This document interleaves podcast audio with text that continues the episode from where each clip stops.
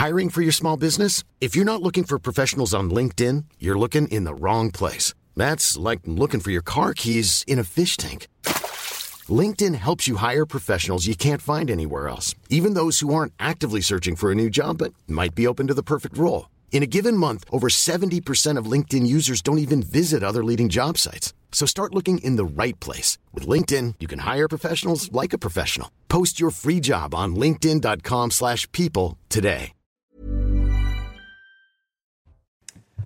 Bonjour à tous, je suis très heureux de vous accueillir dans Midi News. On est ensemble jusqu'à 13h30 pour de l'info, de l'analyse, des débats avec mes invités. Je vous les présenterai dans quelques minutes. Mais tout d'abord, le sommaire de votre émission avec euh, cette question qu'on se pose aujourd'hui. La lutte pour l'écologie nous mène-t-elle à une nouvelle forme d'autoritarisme? Je provoque un peu ce midi, mais c'est parce que j'ai le goût du débat, vous l'aurez compris. Plusieurs événements qui nous interrogent. Ce sommet mondial à Paris pour un nouveau pacte financier en faveur du climat, dont les conclusions n'ont rien de très révolutionnaire. Et puis dans le même temps, la radicalité des militants on parlera de la présence de Greta Thunberg à Paris, notamment pour soutenir les, soulèvements de la Terre dont le gouvernement a annoncé la dissolution. On parlera aussi de, de l'agression du maire de Toulouse mercredi dernier. On l'a appris hier soir, les passagers du Titan sont bel et bien morts dans l'implosion de leur petit sous-marin, annonce faite par les gardes-côtes américains. Un champ de débris a été découvert à 4000 mètres de fond près de l'épave du Titanic. On apprend d'ailleurs ce matin que l'US Navy avait détecté un signal de cette probable implosion dimanche dernier. On en parle ce midi avec euh, Michel Chevalet sur notre plateau. Et puis à 13h, ces injures antisémites contre Éric Zemmour, des propos accablants qui auraient été tenus par un, cadre de la CGT. Tu prends le train pour Auschwitz, euh, lui aurait-il euh, lancé. Le président de Reconquête embarquait alors dans un train en direction de Limoges pour une séance de dédicace ce mercredi. Et il semblerait que depuis lors, à gauche, comme dans certains médias, beaucoup ont du mal encore à, à condamner clairement l'antisémitisme. On en parlera et on en débattra avec mes invités sur ce plateau. Mais tout de suite, à midi. Le journal, c'est avec vous, Somaya Labidi. Bonjour. Bonjour Anthony, bonjour à tous. À la une ce matin, l'effondrement d'un immeuble à Paris. Une personne est toujours portée disparue.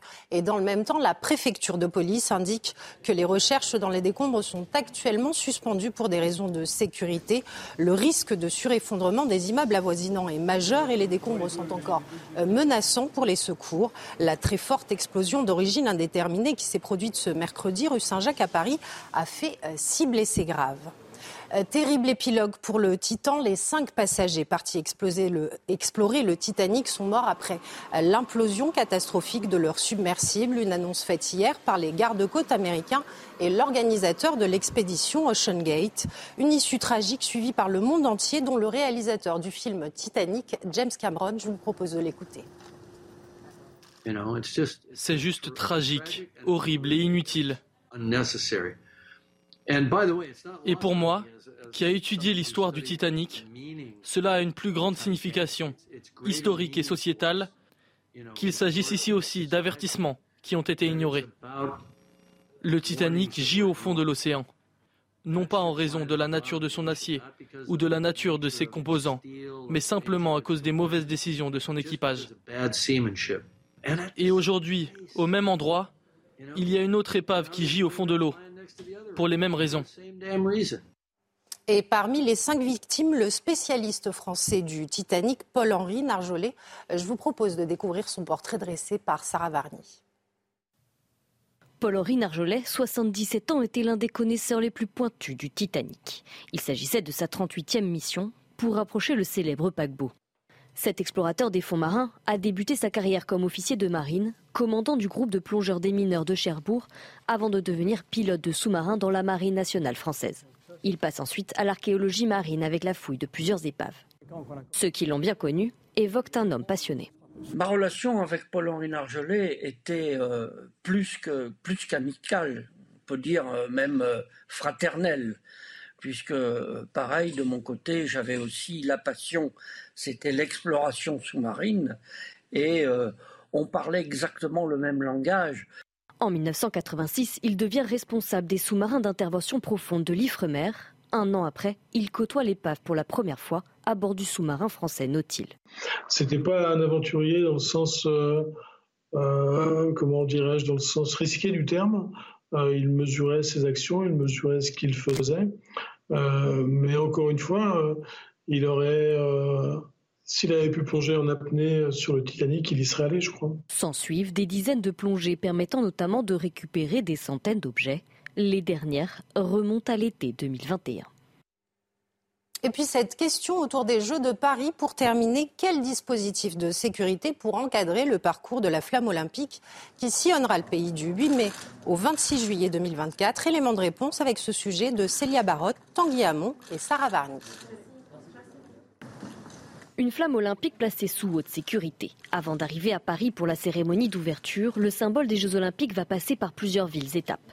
Chaque jour, la flamme sera accueillie dans quatre villes par un convoi principal. Le second, lui, se rendra quotidiennement sur trois sites iconiques et le chaudron sera allumé en fin de journée dans la dernière ville traversée. Des événements placés sous la responsabilité des services de sécurité locaux renforcés par des moyens nationaux, comme l'explique l'adjoint au maire chargé de la sécurité de la ville de Sète, qui devrait accueillir la célèbre flamme olympique. La police municipale sera mobilisée, ainsi que les ASVP et des sociétés privées de sécurité. Un centre de supervision sera également actif. L'objectif du ministère de l'Intérieur est de mettre en place un niveau de sécurité optimal permettant de concilier l'aspect festif de l'événement sans oublier les risques et menaces qu'il peut susciter. Il y aura notamment une attention particulière concernant les mouvements de contestation. La flamme des Jeux olympiques de Paris démarrera son périple le 8 mai 2024 depuis la ville de Marseille. Et tout de suite, votre émission Midi News avec Anthony Favali et ses invités. Merci Somaya, on vous retrouve tout à l'heure à, 13h pour un nouveau journal. Mes invités justement, je vous les présente. J'ai sur ce plateau avec moi Naïma Mfadel. Bonjour. Bonjour Anthony. Essayiste et face à vous ce matin, euh, ce midi même, Benjamin Morel, euh, Bonjour. maître de conférence en droit public. Florian Tardif également, journaliste politique, CNews qui nous accompagne tout au long de cette euh, émission. On va commencer avec le dernier jour de ce sommet organisé par Emmanuel Macron à Paris pour un nouveau pacte financier mondial, un pacte financier au service du climat. Une conférence de presse est tenue il y a quelques minutes en clôture du sommet au Palais Brognard. Pas de révolution, pas de vaste consensus, mais tout de même une enveloppe 100 milliards de dollars du FMI pour euh, alléger la dette des pays pauvres et, décarboner leur développement. Et puis il y a ce vœu d'Emmanuel Macron aussi. Il a appelé à la taxation internationale sur les, les transactions financières, les billets d'avion, le transport maritime, transport maritime qui est à peu près l'un des seuls secteurs exemptés de ce type de taxes. Écoutez Emmanuel Macron qui évoque ce matin les, les réalisations euh, concrètes de ce Il y a eu durant euh, ce sommet des choses très concrètes qui ont été obtenues.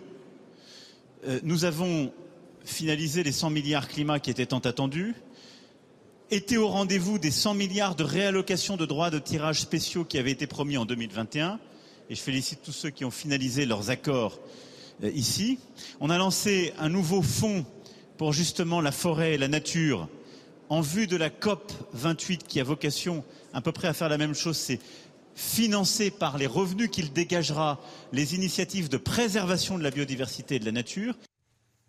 Je le disais tout à l'heure, Florian Tardif, pas de, pas de révolution en tout cas pour ce sommet. Non, effectivement, à part cette enveloppe effectivement qui a été euh, dégagée de 200 milliards d'euros pour aider euh, les, pays les plus pauvres. Euh, toute la difficulté face à la, à la crise climatique à laquelle nous sommes tous confrontés, c'est que nous sommes dans un monde en fait à trois vitesses. Il y a euh, d'un côté les pays développés, de l'autre les pays en cours de développement et les derniers entre guillemets, ce sont les pays sous-développés.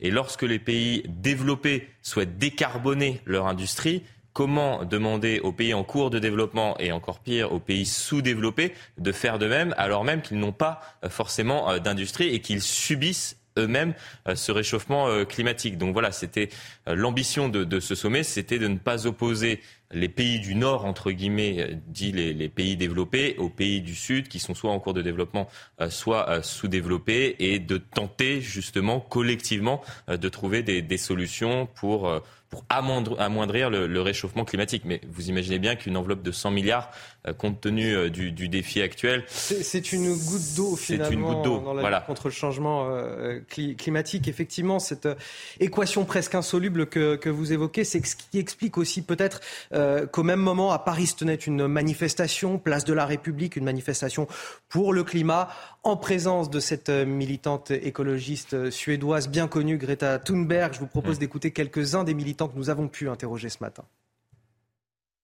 Donc c'est euh, un peu pour inciter la finance à vraiment arrêter de, subventionner ce genre d'énergie qu'on doit laisser dans le sol si on veut avoir une, des chances de préserver la, vie sur Terre.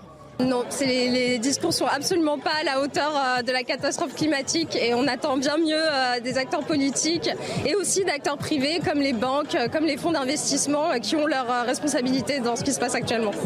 On veut vraiment que ce sujet soit rendu visible, on veut qu'on parle de ça parce que eux, les politiques, n'en parlent pas. Et on veut que ce sujet soit montré, discuté, et on aimerait bien qu'on fasse faire bouger les choses un petit peu. Alors voilà pour cette manifestation modérée. Il n'était pas très nombreux mmh. ce matin, place de la République. Mais justement, moi, ça me, me posait question quand je préparais cette émission. Euh, on entend les soulèvements de la terre parce qu'il y a des violences. Euh, eux, ces gens-là, on ne les entend pas nécessairement ce matin. Ils ne sont pas beaucoup. Euh, finalement, ce qu'ils disent n'a pas une portée incroyable. Et je m'interrogeais, la lutte pour le climat aujourd'hui, est-ce qu'elle pousse à une nouvelle forme d'autoritarisme, d'autoritarisme, de radicalité de la part des militants écologistes? Je rappelle que Greta Thunberg, qui était à cette, euh, à cette manifestation, était aussi mercredi à un rassemblement de, soutien au soulèvement de la terre qui ont pourtant été dissous par le gouvernement. En tout cas, l'annonce a été faite lors du Conseil des ministres ce mercredi. Greta Thunberg, les politiques ne vont pas assez loin au regard de l'urgence et ça légitime pour elle les actions de ces soulèvements de la terre qui sont pourtant considérés quelque part comme euh, dangereux. Naïma Mfadel, Benjamin Morel. Non, mais c'est un sujet à tiroir en réalité. Alors sur le soulèvement de la terre, il faut être prudent hein, quand même, parce que évidemment, il y a eu dissolution. On verra ce que dit le Conseil d'État, parce que c'est pas si évident d'un point de vue juridique. Tout ça apparaît fondamentalement fragile, notamment eu égard à un, arrêté du, un arrêt du Conseil d'État de 2022. Mais bon, au-delà de ce sujet-là, euh, en fait, euh, nouveau totalitarisme, nouveau, euh, nouvel autoritarisme. Il y a deux aspects. Il y a un aspect qui est un aspect de communication politique. Aujourd'hui, si vous voulez faire prendre conscience aux populations qu'il y a une urgence climatique, qu'est-ce que vous faites? Est-ce que vous rentrez dans un débat modéré avec des arguments, etc. Tout ça, malheureusement, c'est lié à la structuration de notre espace public, est devenu inaudible. Ou est-ce que vous aspergez une œuvre d'art de peinture orange et tout d'un coup tout le monde en parle? Et donc là, ça rentre exactement dans le débat. Nous interroger, c'est-à-dire aujourd'hui, bon exemple. sur les vrais sujets et l'écologie, mais on pourrait également parler des aspects économiques. Comment arriver à avoir des débats qui sont des débats sains? Comment arriver à avoir des débats qui sont des débats de fond? C'est pas uniquement un sujet écologique, c'est un sujet, je dirais, beaucoup plus large qui aujourd'hui déstructure toutes les démocraties occidentales. L'autre aspect, c'est ben, nouvel autoritarisme parce que dans l'idée d'écologie, il va falloir en effet se contraindre. Et cette contrainte, elle est à double ressort. Il y a d'abord une contrainte individuelle. Et ça, c'est facile, c'est ce que font les États. Si vous faites des petits gestes, premier, on va sauver la planète. Un, c'est pas inefficace, mais c'est à la marge. Mmh. Et deux, en effet, on restreint certaines libertés publiques. Il faut arriver à percevoir en quoi c'est ou pas proportionné. Et ensuite, l'écologie, c'est d'abord et avant tout une problématique de politique publique. Comment est-ce qu'on arrive à faire muter, à transformer nos économies pour que ces économies demain eh ben, soient décarbonées et que, en effet, in Mais comment on y arrive à 200 pays à travers le monde? Exactement. Et là, en effet, il y a un sujet qui va être un sujet de contrainte, mais de contrainte que les États vont devoir s'imposer à eux-mêmes à la suite d'un débat public dans lequel les démocraties ne sont pas forcément les mieux armées. La Chine a des prévisions économiques à 50 ans. Nous, on n'arrive pas à avoir notre politique économique à deux ans. Dans quelle mesure aujourd'hui nos démocraties sont les mieux armées pour absorber ce type de choc? C'est pas si évident. Ça va impliquer de repenser et des propositions de réforme des institutions, etc. Mais la manière dont on construit à long terme nos politiques publiques. Et là, force est de constater qu'on n'a pas beaucoup progressé. Et même Fadel. Je pense qu'il hum, y a deux choses. Déjà, concernant le soulèvement de la terre, je pense que c'est de l'écoterrorisme pour moi. Parce que regardez, les terroristes, c'est quoi? C'est à un moment, dans un but politique, vous semez la frayeur. Donc c'est exactement ça. C'est vous semez le chaos, le désordre, vous appelez à la révolution et vous le dites clairement, parce que et certains politiques, notamment euh, de LFI, prônent aussi le, moyen qu'est la violence.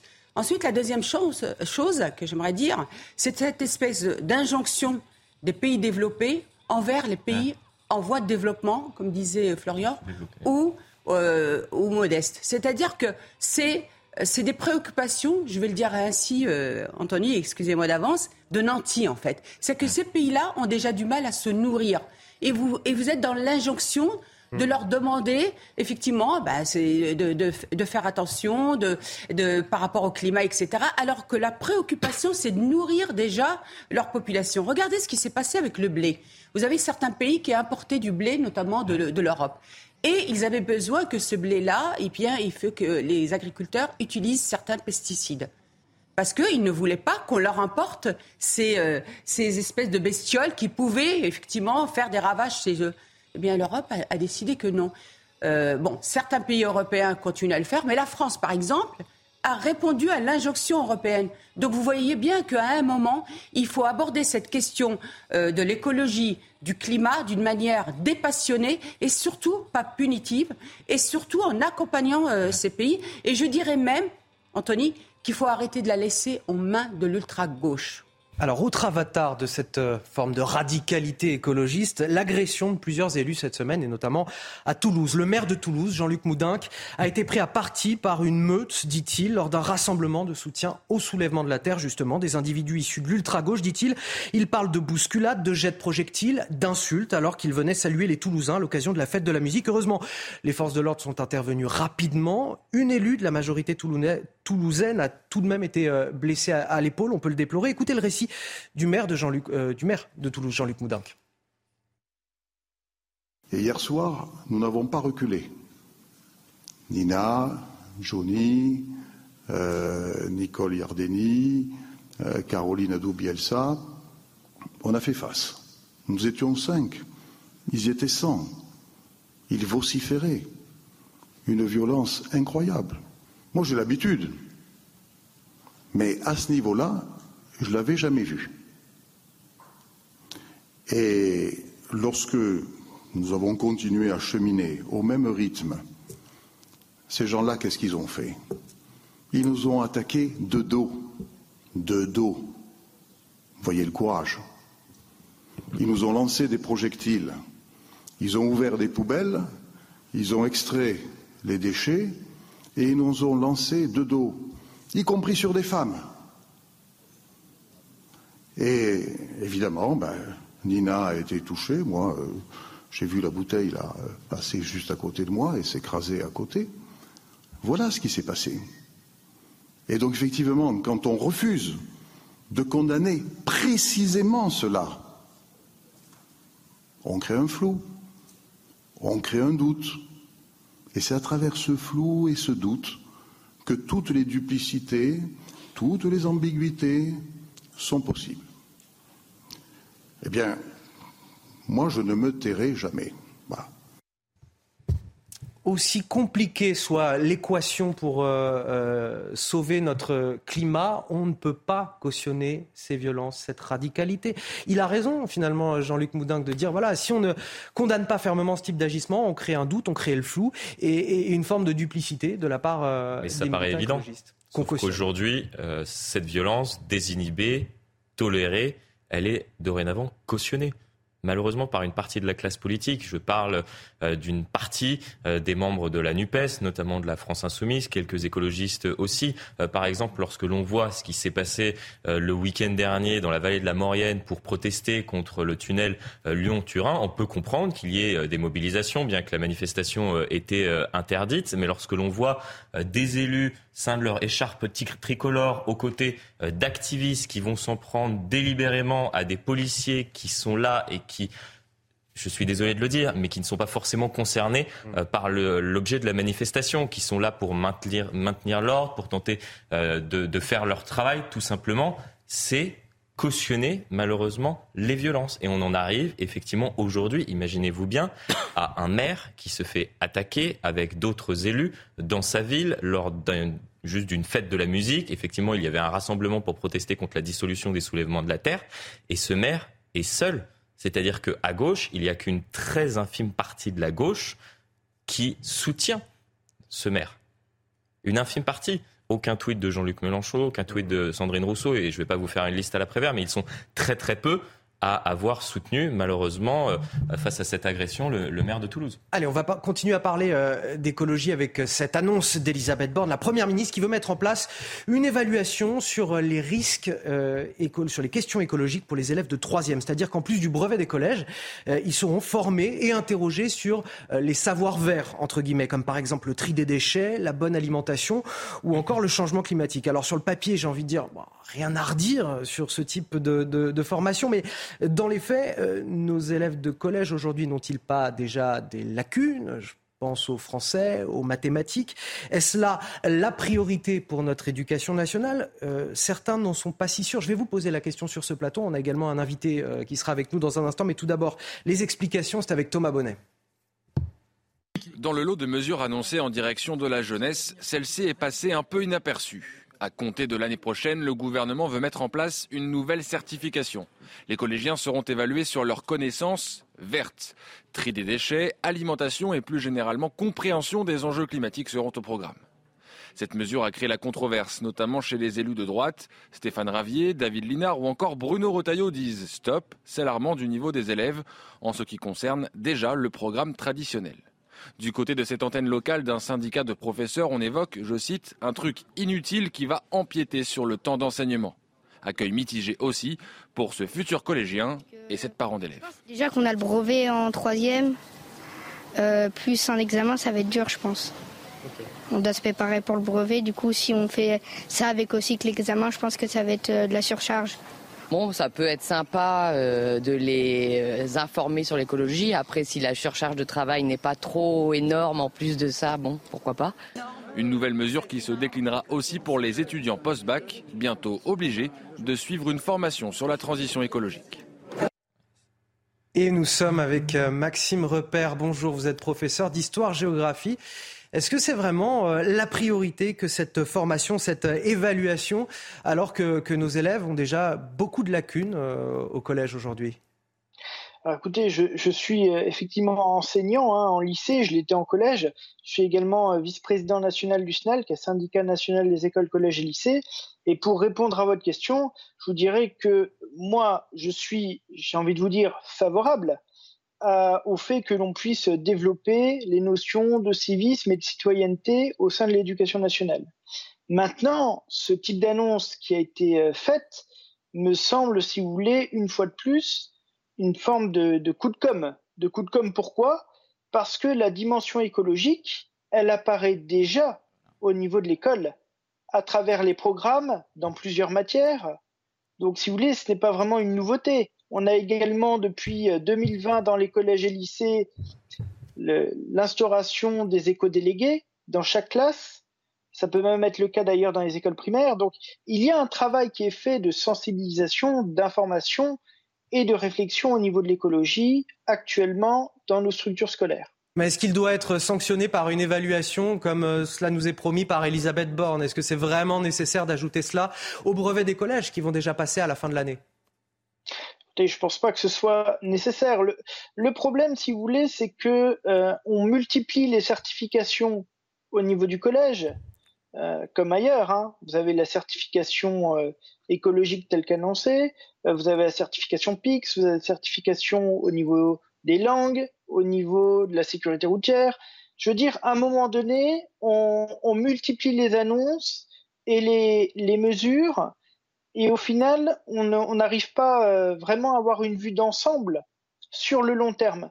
Donc si c'est pour faire une annonce telle que celle-ci pour dire on s'intéresse à l'écologie dans l'éducation nationale, moi je vous réponds volontiers, on s'y intéresse déjà. Donc euh, effectivement, je ne vois pas l'intérêt de ce type de mesure à l'heure actuelle. Un, coup de com', sur le dos de l'éducation nationale et, une charge en plus d'ailleurs pour euh, les équipes pédagogiques. Écoutez, je pense que oui, c'est plus un, coup de com' qu'autre chose, parce que le temps que l'on va en plus consacrer pour cette certification à travers la formation, c'est du temps que l'on va prendre ailleurs dans d'autres disciplines. On l'a vu avec l'enseignement moral et civique, quand il a été question de doubler le volume, eh bien, on a pris les heures en technologie. Donc, si c'est en plus euh, déshabiller Paul pour habiller Jacques, ce n'est pas quelque chose d'intéressant à nos yeux. Voilà. Donc, il faut, euh, il faut être lucide. Euh, je pense que la question de l'écologie, comme d'autres, hein, euh, peuvent et doivent être étudiés au sein de l'éducation nationale, à travers notamment les programmes, hein, puisqu'il y a, il y a quand même des, sensibilités écologiques euh, qui ont été, euh, qui, sont venues consolider les programmes scolaires de plusieurs disciplines, et ce depuis plusieurs années.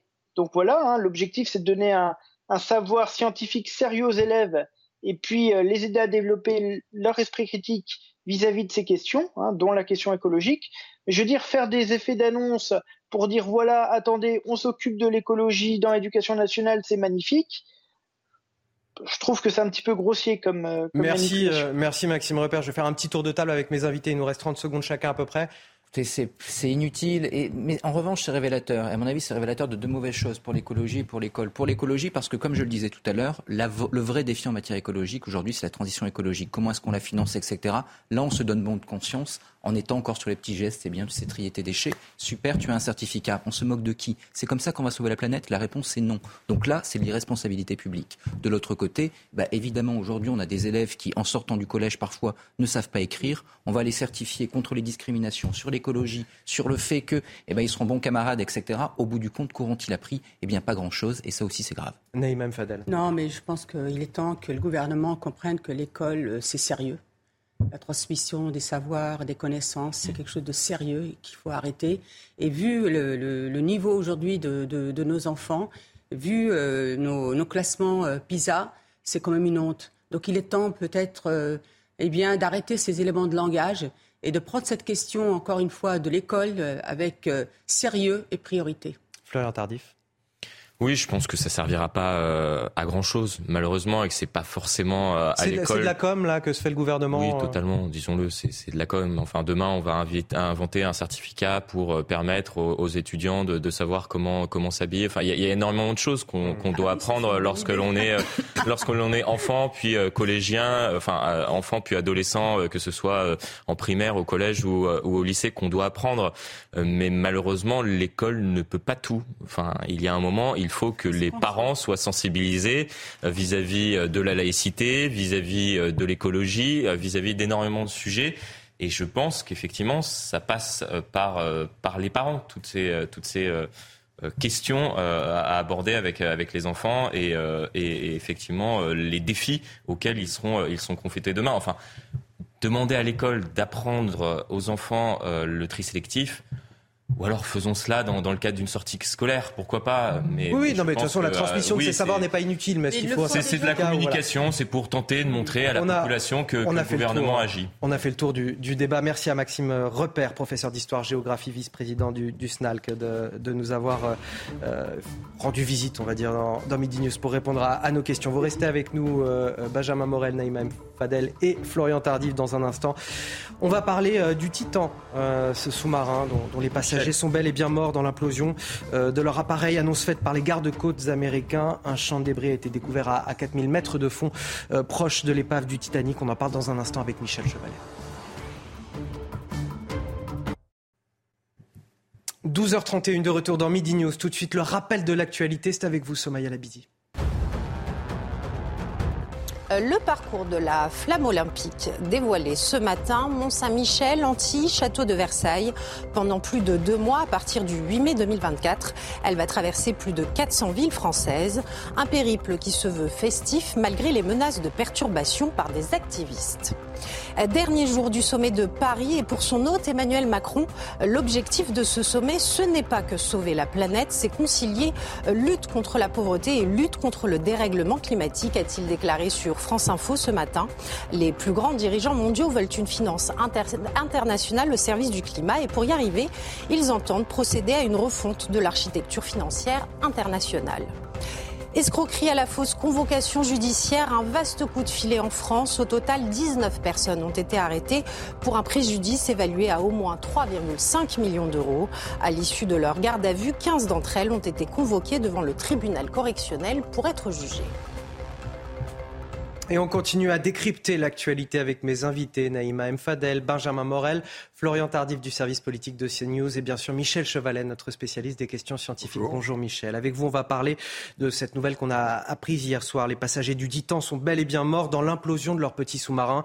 Annonce faite par les gardes-côtes américains. Un champ de débris a été euh, découvert à 4000 mètres de profondeur, près de l'épave du Titanic, et ce serait manifestement compatible avec la thèse d'une implosion de l'appareil. Alors avant d'en parler avec vous, Michel, on va faire état des critiques qui sont aujourd'hui euh, formulées contre cette mission d'exploration et contre cet appareil, le fameux Titan, des critiques qui sont émises notamment par l'un des plus grands connaisseurs de l'épave du Titanic, le réalisateur James Cameron. Les explications, Sandra Chambaud. Explorateur et passionné de fonds marins, James Cameron a ouvertement dénoncé les avertissements ignorés concernant la sécurité du Titan. Ocean Gate n'aurait pas dû faire ce qu'il faisait. Je pense que c'est assez clair, c'est juste tragique, horrible et inutile. Et pour moi, qui a étudié l'histoire du Titanic, cela a une plus grande signification historique et sociétale, qu'il s'agisse ici aussi d'avertissements qui ont été ignorés. Le réalisateur du film Titanic a dressé un parallèle entre cet accident ayant coûté la vie à cinq personnes et le naufrage du paquebot en 1912 qui a fait 1500 victimes. Le Titanic gît au fond de l'océan, non pas en raison de la nature de son acier ou de la nature de ses composants, mais simplement à cause de mauvaises décisions de son équipage. Et aujourd'hui, au même endroit, il y a une autre épave qui gît au fond de l'eau pour les mêmes raisons. James Cameron est devenu en 2012 la première personne à plonger en solitaire dans les profondeurs océaniques à bord d'un engin sous-marin qu'il a lui-même aidé à concevoir. Michel Chevalet, on va approfondir tout ça avec vous. Euh, l'hypothèse la plus probable pour le moment est celle de, l'implosion. Comment c'est possible? Ah bah Ça devient une certitude hein, maintenant. Hein. C'est-à-dire qu'on s'en doutait, de, vous à moi, mais on ne pouvait pas l'avancer, on ne pouvait pas l'étayer. Et on a appris, donc hier, qu'on avait trouvé des morceaux. Euh, et donc l'engin a éclaté, disons, à cette profondeur-là. Il a été écrasé par la pression. Je vais revenir. Mais surtout, vous avez bien compris ce qui est nouveau dans l'information, et on va en découvrir d'autres, c'est que la Navy américaine, qui a des sonars, qui écoute tout, avait bien enregistré l'implosion, l'onde de choc, deux heures après la plongée. Et ils n'ont rien dit. Oui, oui, c'est très fort. Hein. Et ce qui est terrible, parce qu'on se met à la place des familles qui ont attendu pendant quatre jours. Peut-être, on ne sait pas, on l'apprendra. Un calvaire pour Peut-être ont-ils contacté les familles. Je ne sais pas, je me méfie avec les militaires. Peut-être ont-ils, ou ils ont la maladie du secret, la grande muette. Hein. Je ne peux pas le dire, on, le saura. Hmm. Mais dès dimanche, au moment de la plongée, deux heures après, ils savaient que c'était plié. Parce que le, bruit d'explosion, il n'y avait rien d'autre dedans. Hmm. Donc ils se disent, ça y est. voilà. Alors, maintenant. Qu'est-ce qui se passe concrètement quand. Euh, Alors, bah, ce qui, s'est passé, c'est que cet engin, on va y revenir, ça tient un peu du bricolage, si vous voulez. C'est pas très. vous vous rendez compte de ce que vous me dites? On, part explorer le Titanic avec un, engin. Il y a des choix C'est du bricolage, vous me dites. Objection, votre honneur. Quand on le voit, je sais pas tout le dossier, mais enfin, je, contacte des gens, des experts de la Comex avec qui j'ai plongé. Moi, j'ai fait beaucoup de plongées avec la Comex. il y a des trucs qui ne tenaient pas la route pour cette profondeur de 4000 mètres. Attendez, parce que c'est un engin qui a plongé à plusieurs reprises, mais les experts disaient qu'il était prévu pour 1300 mètres. Il y a une marge. C'est-à-dire que la structure a lâché. Alors qu'est-ce qu'il peut avoir lâché Il avait un hublot à l'avant, derrière vous. Un grand hublot. Pour permettre 60 cm. Mais non, dans l'Archimède, le mmh. Bastisca français, le hublot faisait une dizaine de centimètres en raison de la pression de l'eau. J'ai fait un petit calcul là, sur le plateau, moi j'étais prof de maths, hein. j'ai fait un petit calcul. Il y a le, la, pression euh, au fond est de 380 kilos sur chaque centimètre carré. C'est la surface d'un ongle. Vous rendez compte 300, 380 kilos, ça veut Sur un ongle. Et sur le hublot, bah, vous faites euh, la surface et puis des deux sur quatre, etc. Vous multipliez et j'ai trouvé 321 tonnes. Un TGV, ça pèse 400 tonnes. Ah, mais voilà les ordres de grandeur. apparemment, il avait déjà plongé.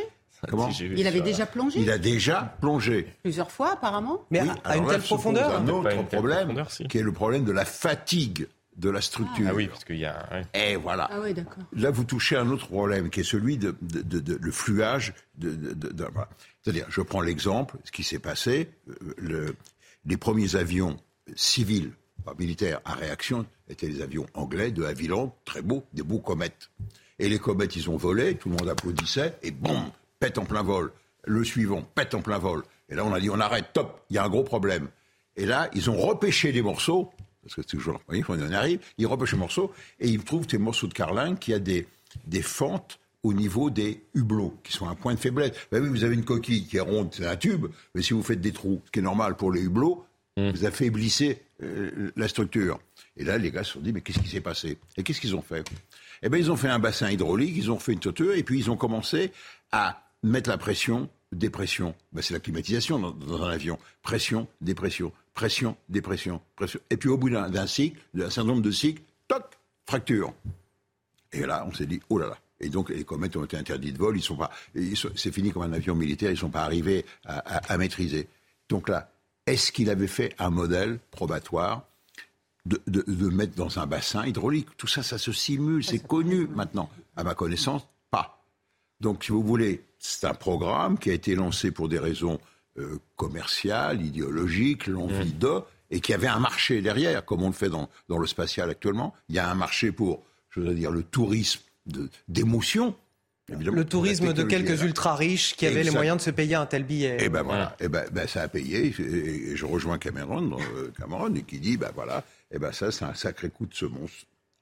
James Cameron dit euh, c'est euh, c'est le résultat de mauvaises décisions. Qu'est-ce qu'il entend par là, mauvaise décision Parce qu'il y a la, structure de l'appareil qui était peut-être pas. C'est le choix de l'appareil, c'est les matériaux, le choix de l'appareil. Alors, je, je reviens pour résister à la pression, aux très grandes pressions, et il n'y a jamais eu d'accident sur ce qu'on appelle les bathyscaphes, l'habitacle dans lequel il y a deux hommes pour les commandes, c'est un tout petit hublot, dizaines de centimètres, et surtout, c'est une sphère, parce que c'est ce qui résiste le mieux à la pression, en titane, qui est un métal très résistant, léger, et qui est ductible, c'est-à-dire qu'on peut, à la presse, le, fabriquer, l'estamper. Voilà.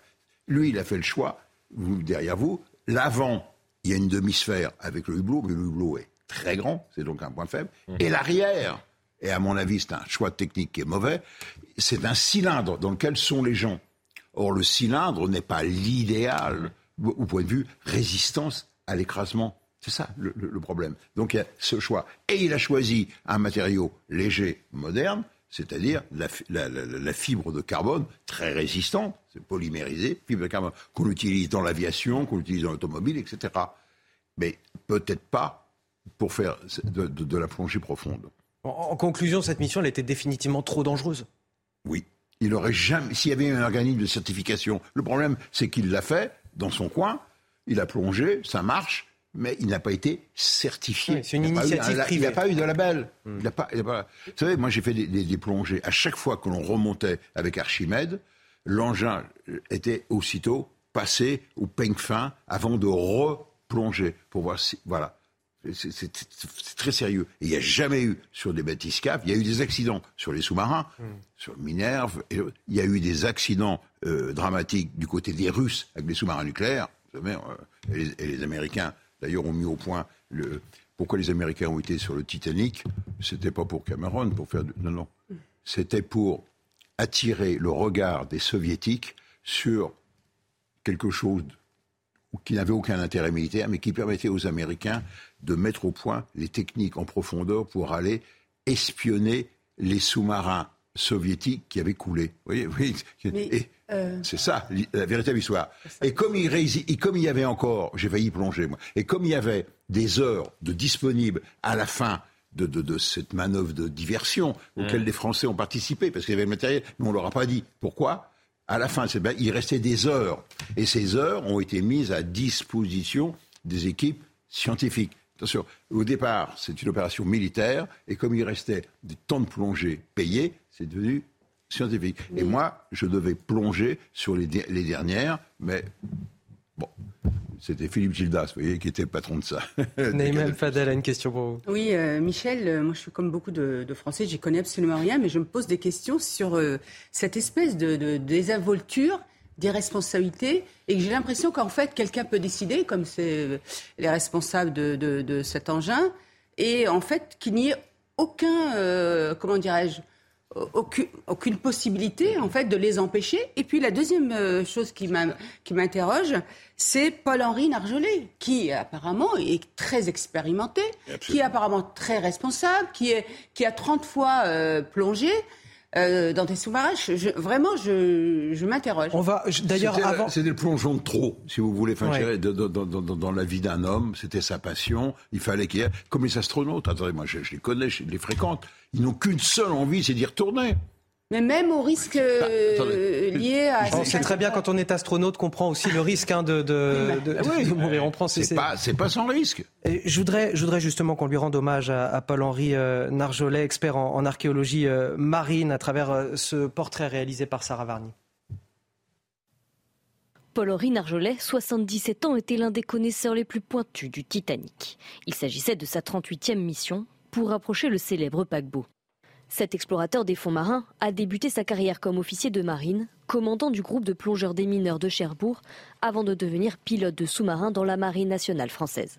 Il passe ensuite à l'archéologie marine avec la fouille de plusieurs épaves. Ceux qui l'ont bien connu évoquent un homme passionné.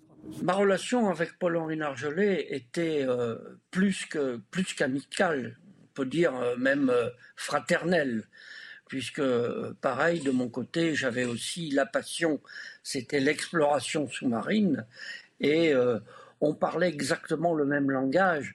En 1986, il devient responsable des sous-marins d'intervention profonde de l'Ifremer. Un an après, il côtoie l'épave pour la première fois à bord du sous-marin français Nautil.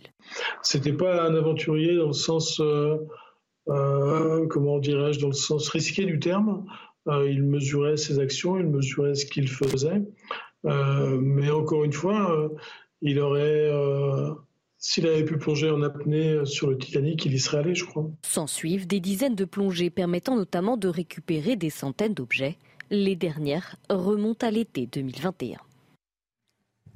Alors peut-être euh, Florian Tardif une réaction sur tout ça, parce que je ne le cache pas à nos téléspectateurs, on en a discuté un, petit peu en off, et, c'est quelque chose qui vous passionne, et, vous-même... Passionné, oui, pendant mon enfance notamment, mais, euh, mais... qui me passionne toujours, oui. Je ne ah saurais pas l'expliquer, mais, euh, mais je peux comprendre cette euh, volonté de, de, descendre et de prendre des risques potentiellement. C'est vrai que de, depuis plusieurs jours, on dit sur quasiment tous les plateaux, mais jamais, même si on me paye, euh, je n'irai dans. Ah bah, moi, moi, clairement, je n'irai pas. Je, je, effectivement, je peux Ni dans l'espace d'ailleurs. Je, je peux comprendre cela. C'est pas forcément, enfin, dans le cas notamment de, de, de Pierre-Henri Nargelet, c'est pas du tourisme, c'est-à-dire qu'il y est allé quasiment une quarantaine de fois et on peut comprendre ce, il a dit besoin. Par passion. Par passion, oui. Tiens sur ça, la passion. Euh, mais James Cameron aussi est un passionné, il n'a pas pris ce risque. Mais il, parce que, mais il est passionné des, des abysses, James Cameron. il l'a pris. Remarquable ce qu'il a fait, remarquable. Mais il était, lui, avec les équipes de la NOAA américaine, avec du eh matériel professionnel. Eh attention, attention, attention. Et là, il n'y a pas de problème.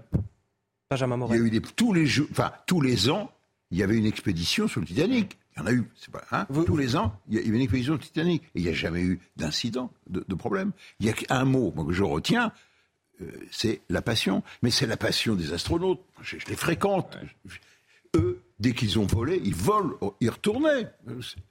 Moi, j'ai rencontré Pesquet. Pesquet, lui, il rêve d'aller sur la Lune. Il, il ne pense qu'à ça. Ces discussions entre copains à table, c'est ils pensent à la Lune. On arrive aux limites de ce, que, de, de, ce qu'est ce, tourisme. Euh, ah oui, voilà, après, ce tourisme voilà, c'est les limites malheureusement du capitalisme. La commercialisation de ce type d'activités qui, ça qui, est qui sont nettement mieux lorsqu'elles sont encadrées par des organismes d'État, forcément. Il y a, il y a un aspect touristique et l'aspect touristique, en effet, implique une forme de responsabilité. C'est pour ça qu'en effet, il y a une affaire de passionnés, mais malgré tout, il y a des sujets de responsabilité. Si demain on a du tourisme qui se développe en milieu extrême, c'est déjà le cas, il va falloir penser justement à une régulation internationale, parce que si vous êtes dans les eaux internationales, c'est pas si évident. L'autre élément, bah, en effet, moi, je ne porte pas de jugement sur les passionnés. D'abord parce que s'il n'y avait pas eu des passionnés qui avaient risqué leur vie pour aller dans l'espace ou pour entreprendre de grandes expéditions, bah, l'humanité n'en serait pas là. Les premiers avions. Les premiers avions. Ah et donc, parfois, certaines, certains prennent des risques et ils ouvrent une voie.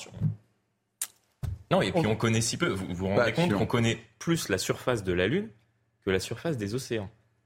Enfin, euh, je, je, je, je, trouve ça. C'est un milieu plus simple. C'est un milieu paradoxalement plus, plus, simple. Donc on peut comprendre que, que ce milieu-là euh, puisse fasciner. Lorsqu'on écoute Michel Chevalet nous expliquer qu'il y a quasiment euh, le, poids d'un TGV qui s'exerce sur le hublot euh, imaginez à, à 3800 mètres de, de, de, profondeur, enfin c'est fascinant. Et puis même pour tenter de, de comprendre ce qui s'est passé autour du, du, Titanic, on a mis des, des années, après des, des, années de recherche, pour tenter d'expliquer précisément ce qui s'était passé. Euh, il y a eu plusieurs thèses. On pensait que l'iceberg avait perforé la tôle. En fait, on s'est rendu compte après plusieurs années que c'était euh, pas la tôle qui s'était perforée, mais que les rivets avaient, avaient, avaient pété et que la, la, tôle a été déformée et que l'eau est rentrée comme, comme ceci. Donc, enfin, c'est. J'avais dit que j'étais passionné, donc j'en ai mais, mais, euh, mais, mais, j'adore écouter Parce que c'est pas nouveau.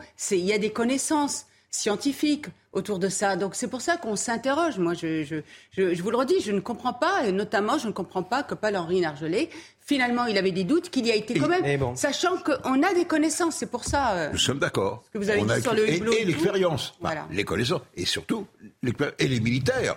Attendez, hmm.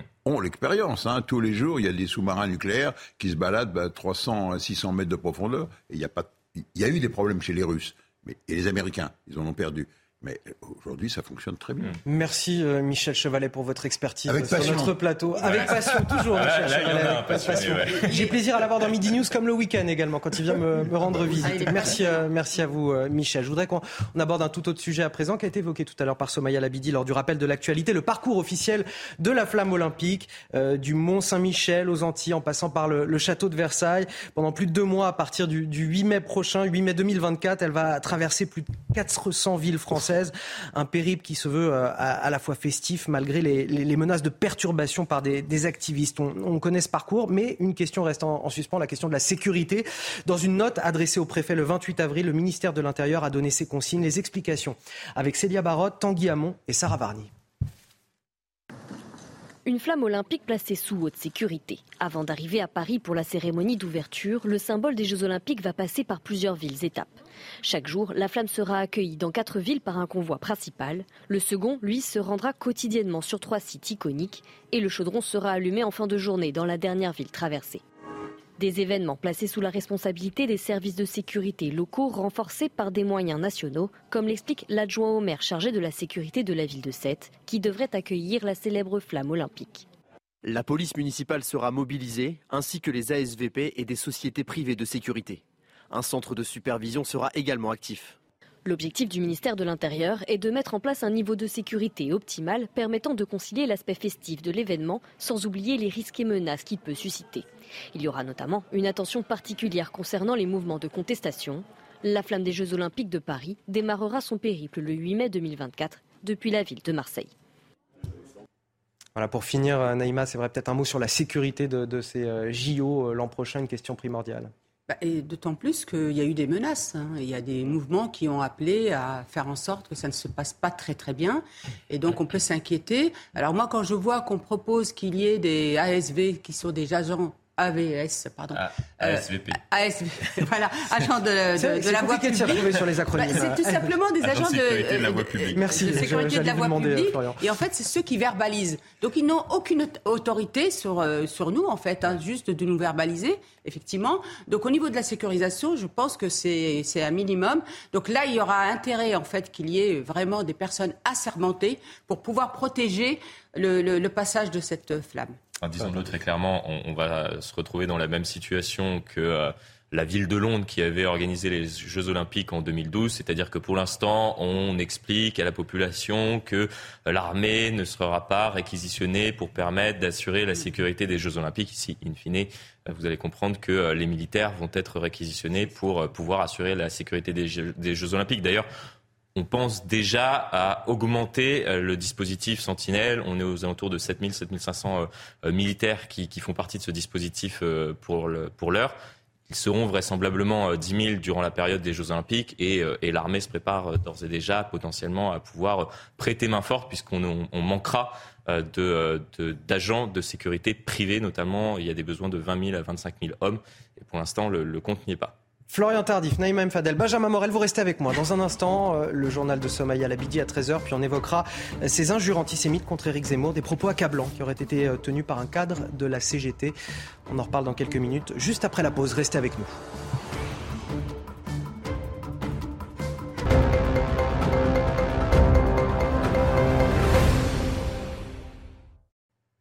13h pile, on est toujours ensemble dans Midi News avant de poursuivre nos débats avec mes super invités, Naïma M. Fadel et Benjamin Morel. Tout d'abord, le journal avec une euh, super journaliste, Soumaya Labidi, pour le journal de 13h. Bonjour Soumaya. Bonjour Anthony, bonjour à tous. Dernier jour du sommet de Paris et pour son hôte Emmanuel Macron, euh, l'objectif de ce sommet, ce n'est pas que sauver la planète, c'est concilier lutte contre la pauvreté et lutte contre le dérèglement climatique. Écoutez le chef de l'État qui réagissait à ce propos ce matin sur France Info, RFI et France 24. Personne ne peut réussir si on ne gagne pas ce combat conjoint pauvreté-climat. Et moi, je pense qu'on ne peut pas choisir. Les pays du Sud sont des réserves de biodiversité et aussi des des poumons pour la planète. Monsieur, monsieur, le Président. Et donc en particulier nos forêts. C'est pour ça que le, le grand fonds qu'on lance pour les forêts est clé. Et donc on doit faire les deux en même temps, comme dirait l'autre. Et c'est au même moment que Greta Thunberg a choisi de démarrer sa manifestation pour le climat, place de la République à Paris. L'icône de la lutte contre le réchauffement climatique a voulu court-circuiter le sommet de Paris présidé par le chef de l'État. Euh, principale revendication des manifestants, la fin du financement des énergies fossiles. Écoutez. Donc euh, c'est un peu pour inciter la finance à vraiment euh, arrêter de, de, subventionner ce genre d'énergie qui qu'on doit laisser dans le sol si on veut avoir une, des chances de préserver la, vie sur Terre non, les, les, discours sont absolument pas à la hauteur euh, de la catastrophe climatique et on attend bien mieux euh, des acteurs politiques et aussi d'acteurs privés comme les banques, euh, comme les fonds d'investissement qui ont leurs responsabilités dans ce qui se passe actuellement.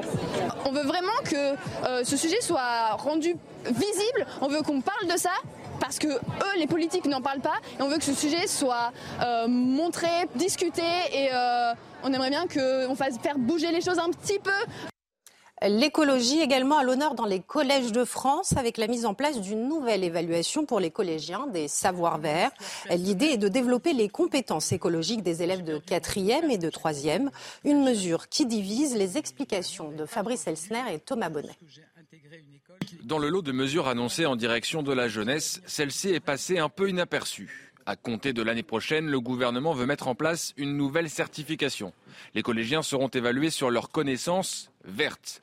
Tri des déchets, alimentation et plus généralement compréhension des enjeux climatiques seront au programme.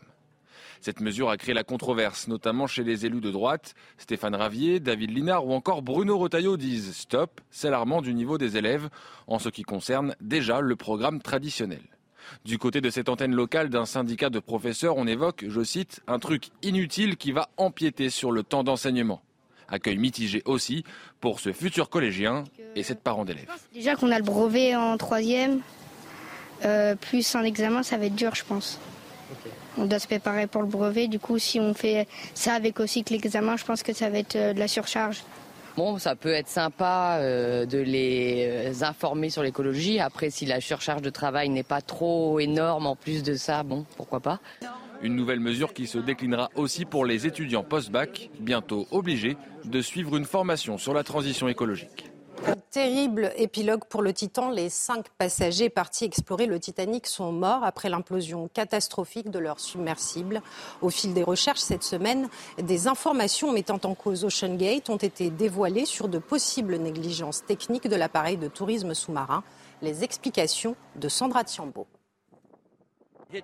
Explorateur et passionné de fonds marins, James Cameron a ouvertement dénoncé les avertissements ignorés concernant la sécurité du Titan. Ocean Gate n'aurait pas dû faire ce qu'il faisait. Je pense que c'est assez clair, c'est juste tragique, horrible et inutile. Et pour moi, qui a étudié l'histoire du Titanic, cela a une plus grande signification historique et sociétale, qu'il s'agisse ici aussi d'avertissements qui ont été ignorés.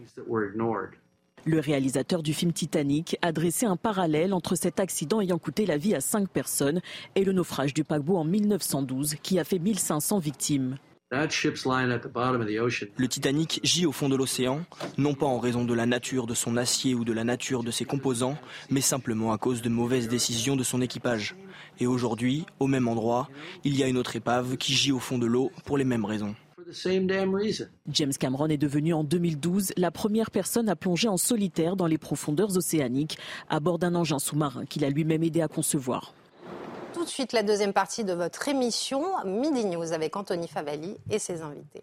Merci Somaya, on vous retrouve à 14h pour un, un, nouveau journal. Mes invités sur ce plateau, Naïma M. Fadel, Benjamin Morel et, et, et Gauthier Lebret du service politique de, de CNews. Bonjour Anthony. Euh, je vous ai appelé ce matin parce que je voulais qu'on parle de, de, ce qui s'est passé euh, pour, euh, pour Éric Zemmour. Ces injures antisémites, euh, des propos accablants qui ont été tenus par un, un, cadre de la CGT. Je voulais que vous, vous me racontiez cette, cette, histoire. Ce qui s'est passé exactement, c'était mercredi, il me semble. Oui, c'est mercredi. Alors Éric Zemmour se rend dans une série de dédicaces pour son dernier livre. Donc il se rend à Limoges, il est sur le quai de la gare à Paris et là il croise la route de Frédéric Tronche de la CGT qui lui dit je ne savais pas que le train allait à Auschwitz. De citation. Ça, c'est selon l'entourage d'Éric Zemmour. Ensuite, il se recroise sur le quai de la gare euh, à Limoges, puisque c'est un train qui se rendait à Limoges. Il recroise ce même Frédéric Tronche qui lui aurait dit, selon euh, l'équipe d'Éric Zemmour, je ne savais pas non plus que le train allait à Dachau, donc deux camps d'extermination. Éric Zemmour est juif. Et euh, là, je vous parle des témoignages de l'équipe d'Éric Zemmour. Vous pourrez me dire, on n'est pas obligé de les croire. Sauf que ce monsieur, Frédéric Tronche, a signé son méfait sur son compte Facebook, puisqu'il a écrit sur son compte Facebook, on va peut-être le voir, je ne savais pas que le train allait en Pologne. Auschwitz est en Pologne. Donc, euh, très clairement. Il dit, très précisément Zemmour dans mon train, je vérifie si le train va bien à Limoges, peur qu'il aille en Pologne. Voilà. Il l'a donc écrit sur son compte Facebook. Donc, quelque part, c'est un aveu. Cet homme-là a été euh, arrêté par des policiers parce que la gare de Limoges était évidemment euh, remplie de policiers pour assurer la sécurité d'Éric Zemmour. Donc, les policiers ont aussi été témoins de ce qui s'est passé et ça l'a conduit en garde à vue. Il est resté quelques heures en garde à vue. Il est ressorti jeudi soir. Donc, c'est mercredi soir, c'est bien la preuve qu'il s'est passé euh, quelque chose.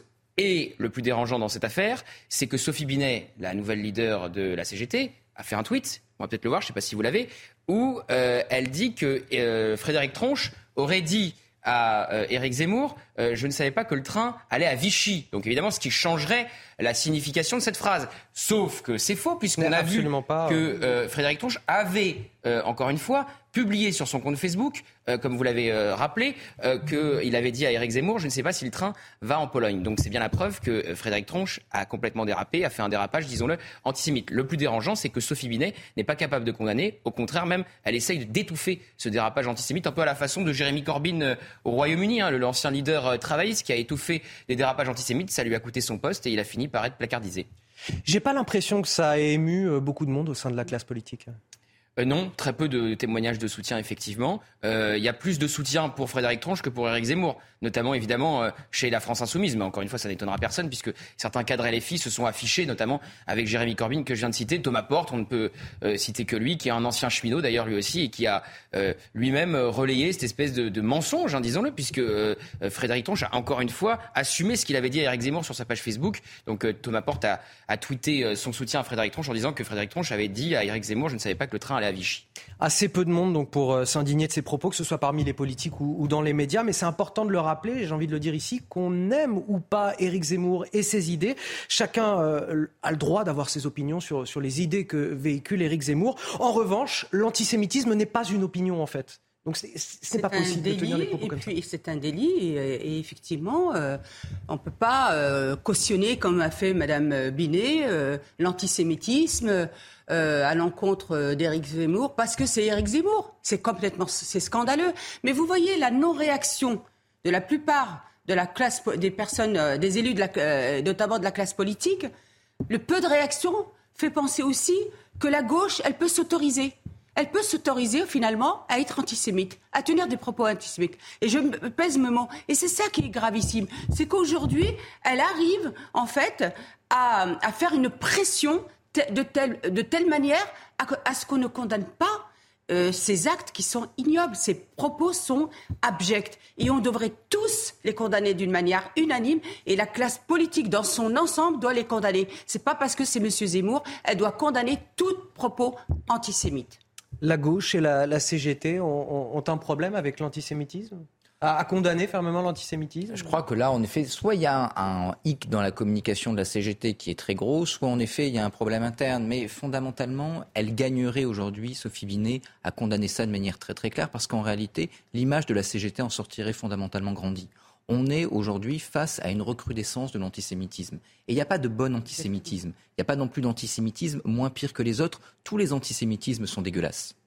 Et donc, dès lors qu'on est d'accord sur ce point-là, en bon républicain.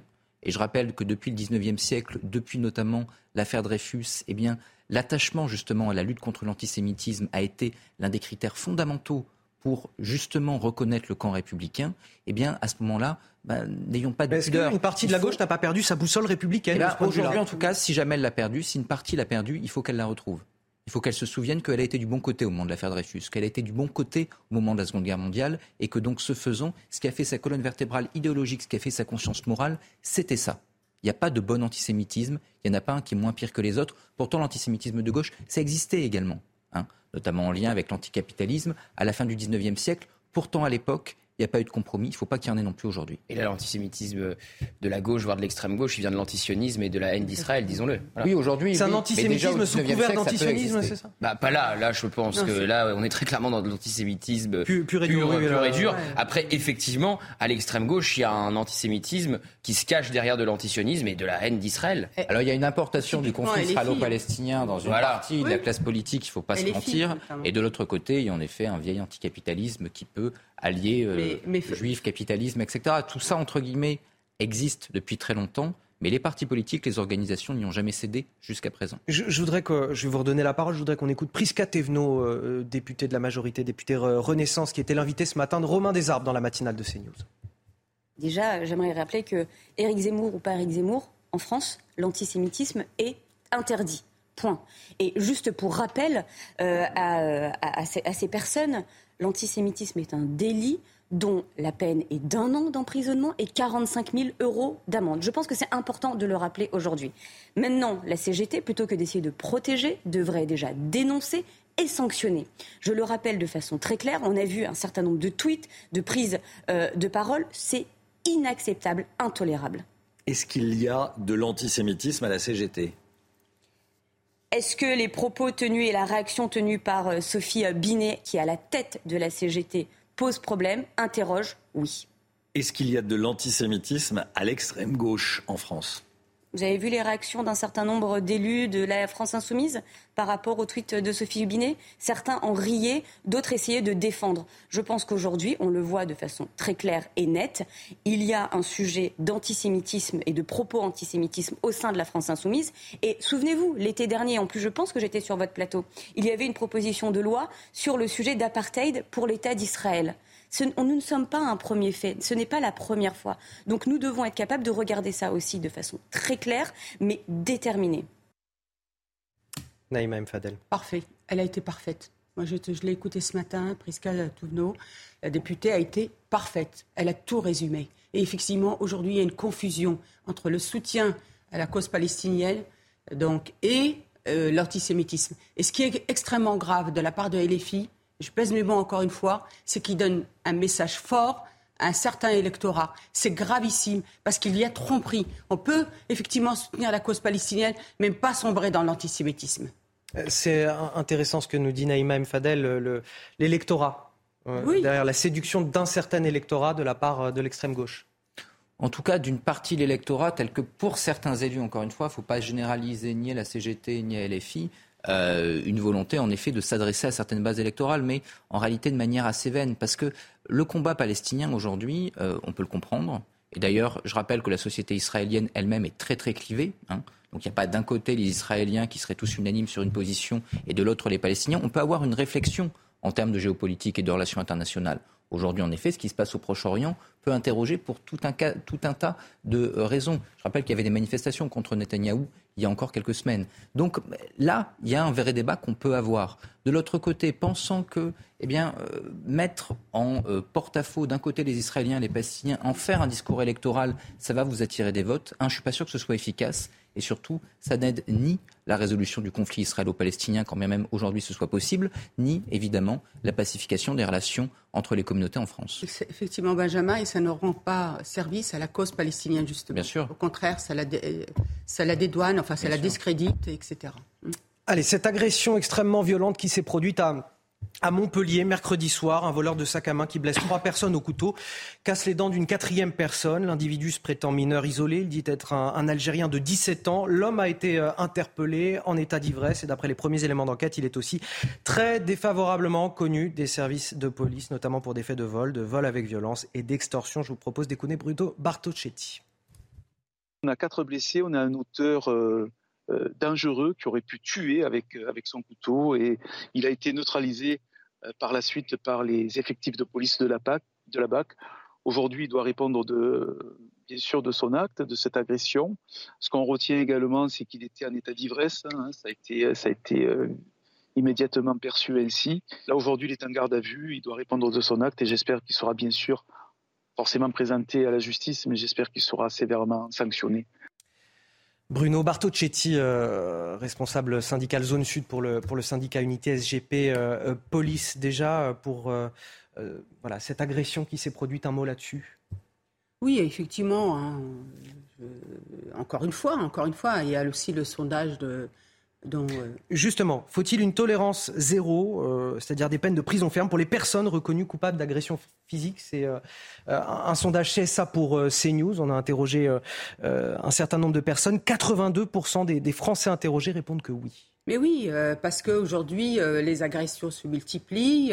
J'ai vu aussi, il y avait une cartographie aussi de l'augmentation des agressions. Je crois que ça va jusqu'à 200% sur certains territoires. Aujourd'hui, il faut des peines qui soient dissuasif. Il faut absolument qu'on ait une certitude de la peine. Et je dirais même plus, il faudrait qu'il y ait des peines planchées aujourd'hui en cas de violence. Et il faudrait aussi s'autoriser à ce qu'il y ait des peines fermes pour dès la première délinquance et notamment euh, au niveau des mineurs. Aujourd'hui, il faut absolument une réaction très forte, très ferme, parce qu'on voit que je vais même vous dire, hein, à force d'être dans le laxisme, euh, de nuancer les réponses, etc., ou d'excuser dans, les sursis, dans les tiges, eh bien aujourd'hui, on ne fait qu'augmenter euh, toutes ces agressions et notamment la délinquance des mineurs qui, après arriver adultes, commettent encore plus de méfaits.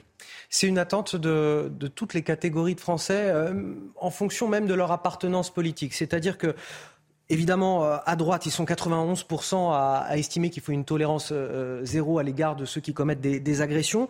Au centre, c'est 83%, mais même à gauche, on a 71% bah, des gens qui, ont, qui, sont en attente de davantage de sécurité, davantage de sanctions à l'égard de ceux qui commettent des méfaits. Mais vous savez, l'électorat de gauche n'est pas particulièrement heureux quand la loi est transgressée. Hein. Je veux dire, là-dessus, on est tous unanimes à penser que la loi, c'est bien et que la sécurité, ça l'est également. Oui, mais alors vous dites que l'électorat de gauche, effectivement, n'est pas forcément très content de voir la loi transgressée. Les politiques de gauche n'ont pas la même réponse. Mais, parce que le, mais, parce que le problème m'apparaît mal posé, on va faire quoi là? On va dire attention, peine automatique. C'est bien? On les fait exécuter comment? Enfin, le problème actuellement, ce n'est pas euh, les peines de prison prononcées. Je rappelle qu'on n'a fait qu'augmenter l'échelle des peines depuis 30 ans environ. Que quand vous regardez avec nos partenaires européens, eh ben, le prononcé de la peine n'est pas plus laxiste en France qu'à l'étranger. Au contraire, il est même un peu plus dur. Le problème, c'est qu'on ne les fait pas exécuter. On ne les fait pas exécuter parce que les juges ne les prononcent pas. On ne les, les fait pas exécuter parce qu'on n'a pas les moyens de les faire exécuter. Parce qu'on n'a pas les places de prison. Donc on peut évidemment faire ce que l'on fait depuis, depuis 30 ans et qui marche si bien. Preuve, on est les chiffres de la délinquance. On va encore augmenter, on va créer des peines automatiques. C'est bien, mais on ne les fera pas exécuter. Donc le sentiment d'impunité n'en sortira que renforcé. Parce que si vous avez un petit camarade délinquant qui a été condamné et qui n'a pas fait un jour en prison, alors qu'on lui dit attention, la prison ferme, qu'est-ce que vous faites, vous? Vous allez vous dire, ah, la justice, elle est imparable. Si jamais demain je fais la même chose, je vais aller en prison. La réponse est non. Vous allez dire en réalité c'est de la blague, impunité. Et donc tant qu'on n'a pas aujourd'hui un système pénal qui fonctionne réellement, qui a les moyens de faire exécuter ces peines, eh ben on peut toujours s'amuser à modifier la loi, augmenter l'échelle des peines, on n'arrivera à rien. Effectivement, je rejoins ce qui vient d'être dit, c'est d'être euh, la certitude, encore une fois, que la peine va être exécutée. Parce qu'effectivement, les, notamment les délinquants, ils, ils, évaluent le bénéfice-risque. Et effectivement, on le voit aussi dans, autour des, du trafic de drogue. effectivement. Et quand vous voyez qu'on a décidé quand même qu'une peine de moins d'un an, elle n'est pas exécutée. Donc la personne, elle le sait, ça ne sera pas exécuté. Donc vous voyez, on tourne en rond. En fait, c'est kafkaïen notre histoire euh, dans notre pays. Je, pense que vraiment aujourd'hui, on, tourne en rond autour de cette justice et, des politiques qu'on met en place où on sait à la fin que ça ne servira à rien. Et du coup, ben, euh, le message est vraiment extrêmement euh, gravissime qui est donné aujourd'hui. Sur ce sujet, je voudrais qu'on écoute encore une fois Prisca Tevno, députée de la majorité, qui était l'invité de Romain Desarbes ce matin. Nous ne pouvons rien laisser passer. Mais pour cela, il faut déjà rappeler aussi ce qu'est notre arsenal juridique en France. Notre arsenal juridique en France est déjà très puissant et très complexe. Il permet de répondre à un certain nombre de délits de façon très précise. Mais une fois qu'on a dit ça, vous allez me dire, oui, mais il faut que ce soit concret et réaliste sur le terrain. Eh bien, tout l'enjeu est là. C'est de donner aussi les moyens à notre justice de fonctionner. Et ce point-là, qui est quand même extrêmement important, a pendant longtemps été oublié. C'est la raison pour laquelle, depuis l'élection d'Emmanuel Macron dès 2017, nous avons mis les moyens à la justice. Avec pour recruter, mais également fonctionner. Mais déjà, regardez ce qui a été fait. Plus de 40% d'augmentation de budget, c'est un record, cela n'a jamais été fait. Cela montre aussi d'où nous venons et, d'où nous, et où nous voulons aller.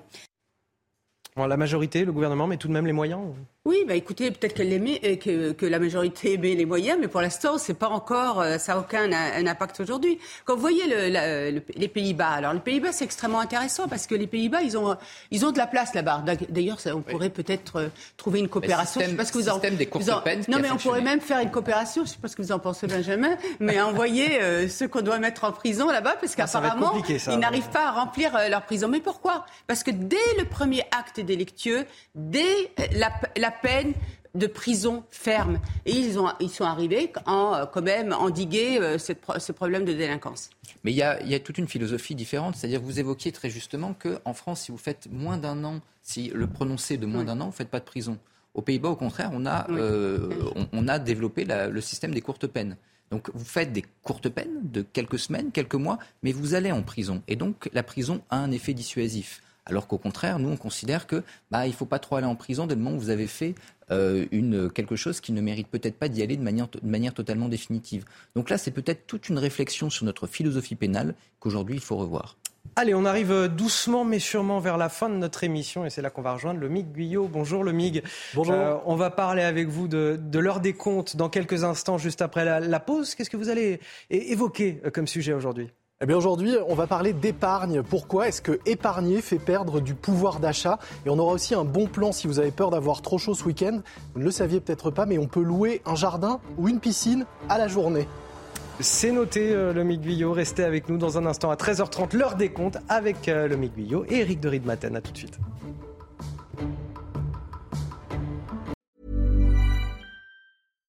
When you make decisions for your company, you look for the no-brainers. And if you have a lot of mailing to do, stamps.com is the ultimate no-brainer. It streamlines your processes to make your business more efficient, which makes you less busy. Mail checks, invoices, legal documents, and everything you need to keep your business running with stamps.com. Seamlessly connect with every major marketplace and shopping cart. Schedule package pickups and see your cheapest and fastest shipping options from different carriers with rates up to 89% off USPS and UPS rates. And with the stamps.com mobile app, you can take care of mailing and shipping wherever you are. Make the same no-brainer decision as over 1 million other businesses with stamps.com. Sign up with code program for a 4-week trial plus free postage and a free digital scale. No long-term commitments or contracts. That's stamps.com. Code program.